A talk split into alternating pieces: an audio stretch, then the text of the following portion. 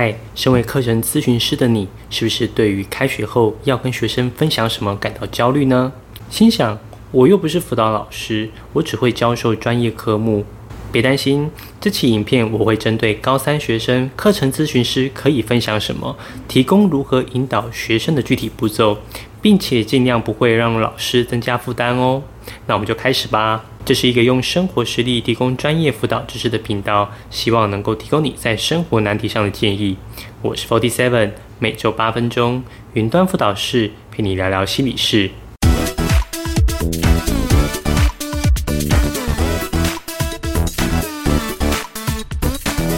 高三学生可能会面临到的三个问题：入班分享前，课程咨询师可以讨论这次入班分享的目标。确定目标后，再开始进行内容设计。例如，你们讨论的目标可能是：一、提升学生读书动力；二、提供具体读书方法；三、了解升大学的管道。一切就看你们的需求进行入班目标的设定。在入班分享时，我们先点出学生可能会遇到的问题，当做开场。目标是让学生知道今天的讲座与他有关。老师可以凭着经验设想问题。让问题尽量贴合你的目标，但问题尽量不要超过三个，因为讯息太多，学生的注意力容易涣散。我有点醉，我想睡一下。常见的问题可能有：一、我要读什么科系；二、如何考上喜欢的大学；三、如何提升学测积分；四、学习历程要怎么做；五、未来要做什么工作。假设我的目标是提升学生学习动力。如果根据以上的问题，我可能会归纳成三个问题：一、我的人生第一份工作要做什么；二、哪些科系对于我的第一份工作有帮助；三、现在应该如何准备升学考试。这时候可以拿出我们的学习单。对了，如果你喜欢我这张学习单，你可以到我的网站商店区免费领取就可以。一开始，请同学尝试写写看，人生的第一份工作想做什么，并且写下原因。如果你的学生想不出来，你可以帮他设定一些选项。我会设定的选项包括：一、事务管理；二、专业研究；三、行销公关；四、其他。因为学生对于未来的工作面貌通常不是很清楚，我会请他们针对上面的工作选项，对应到目前喜欢的学科进行勾选。例如，前面勾选专业研究，这里喜欢的科目是数学。再来，请他填入期待的薪水待遇。这里用简答题就可以了。有了这三个资讯，这时候我们可以请学生拿出手机，打开 Chat GPT，输入这道提问：如果未来我想从事什么，与什么有关，薪水大概是多少起跳？请问可以做什么样的工作？请给我具体的职业选项。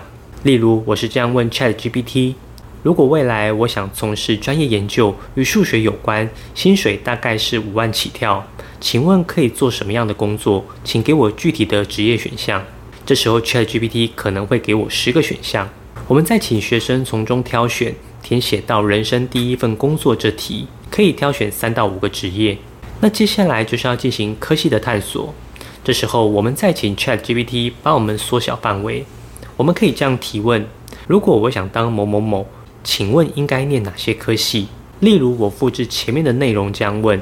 如果我想要当人工智能或机器学习的研究员，在人工智能和机器学习领域从事研究，开发新的学习算法，解决模式辨识、预测和自动化的任务，请问应该念哪些科系？这时候 ChatGPT 给了我电脑科学、数学、统计学、人工智能、资讯工程、电子工程、认知科学。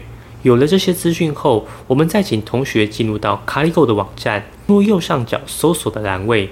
把刚刚的关键字分别输入进去，请同学挑出五到十个喜欢的科系。网站中还可以点选加号，方便未来进行科系比较。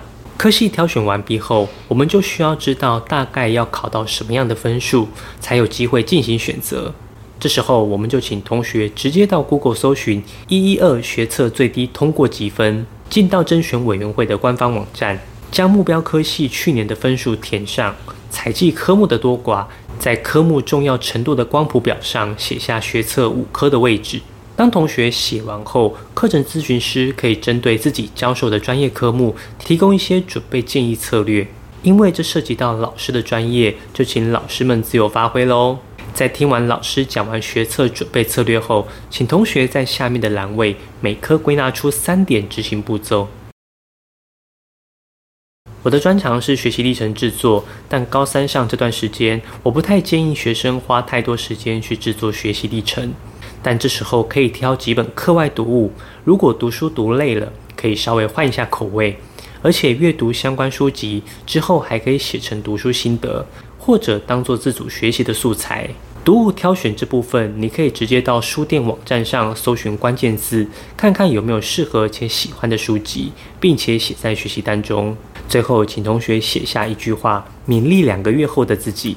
那时候可能已经学测考试在即，用一句话为自己加油打气。有关学习历程档案比较常见的问题是：一，我要传到哪个项目？例如，我有自主学习一个主题，同时他又拿到比赛冠军，我要传到自主学习还是竞赛活动呢？或者我是社团干部，那请问我要传到社团还是干部？这里统一说明一下，答案就是随你开心。基本上多元表现是没有任何限制的，你想放在哪一个都没问题。就算你一份档案同时放在社团以及干部也没问题，只是会少一个额度而已。根据去年的经验，同学未来给大学看的实践多元表现，不管你勾几个，都会汇整成一份多元表现清单。所以你只要到时候有勾给大学，他们就一定看得到。如果你还是很担心，你可以去招联会看看各校系的学习历程参采。如果你的目标校系他们说要看自主学习计划，但却没说要看比赛，那你就可以考虑把它传到自主学习。反正你有三年的额度，可以好好运用。第二个常见的问题是要不要传好传满，还是要重质不重量？你听到的官方答案一定是重质不重量，这个答案绝对没问题，但却不符合实际状况。请问如何定义什么是高品质的学习历程档案？你怎么确定你用尽所有心力的档案就是高品质？我看过太多档案是学生花好几个礼拜去写，结果被老师批得一文不值。所以不要认为你用心就是有品质。我认为没有足够量的练习，就不容易写出高品质的档案。所以我建议高一就当练习，尽量传好传满，尝试写不同类型的档案。高二以后再针对课业比重做时间调整。我有一支影片很详细的在讲这部分，你可以去看看，或者可以去我的学党部落格，我都会不定期的更新文章。未来我也会持续出如何制作高品质档案的影片。第三个问题也是最常见的问题：如果我现在做的档案与未来要申请的科系无关怎么办？可能是还不知道未来要念什么，或者是未来学测没考好，可能以前是想念医学系的，结果国文没考好。就只能去念电机之类的这部分，我建议就先不要针对科系去写学习历程了，可以先从你表现的能力或热情为主。例如，我的逻辑分析很强，我可以在各项活动中表现我的逻辑分析能力。那逻辑分析要拿去医学系、电机系，甚至历史、哲学都可以用。我在这支影片中有详细的说明，你也可以去看看。未来我也会持续更新这类的影片。第四个问题是，可以等高三再用 PDF 取代学习历程吗？答案是应该可以，但我不建议。应该可以的原因是以一百一十一年的情况来看，学习历程档案与 PDF 还是双轨进行，只要这个政策没改变，就可以继续这样用。但我不建议的原因，不是因为猜测教授觉得用 PDF 是作假这种没根据的理由。我一点都不认为使用学习历程系统跟 PDF 在分数上会有差异。即便如此，我还是不建议使用 PDF。原因是使用上的不便利。PDF 的档案限制是单一档案五 MB 以下，总档案为十 MB 以内，这样的容量是非常不够的。前面我们提到，你实践的多元表现都会被汇整成一个档案，课程学习成果三件也会被汇整成一个档案，这随便来两个小论文，可能就超过五 MB 了。所以第一届的学长们当时就疯狂的压缩图档、删减档案，然后再时不时来个乱码。我知道当时他们都快哭了，一份完整的课程学习成果，因为容量限制，左删右删，到后来就变成四不像。但是学习历程系统就没这个问题，基本上是每个子项目都有五 MB，那三个课程学习成果就有十五 MB，十个多元表现就有五十 MB，完全就是你爱怎么写就怎么写。所以基于使用的方便性，我建议还是要使用学习历程系统。希望今天的影片可以对课程咨询师有帮助。如果你有需要这张学习单，可以到我的网站商店区免费领取。如果你喜欢这部影片，希望你点个赞，这样演算法就会推荐更多相同类型的影片给你。你也可以发了我的个人网站，里面也有许多免费的升学资讯。如果你有什么升学相关的问题，可以到下方留言，我会一一回复你。云端辅导室陪伴你生活大小事，我们下周见。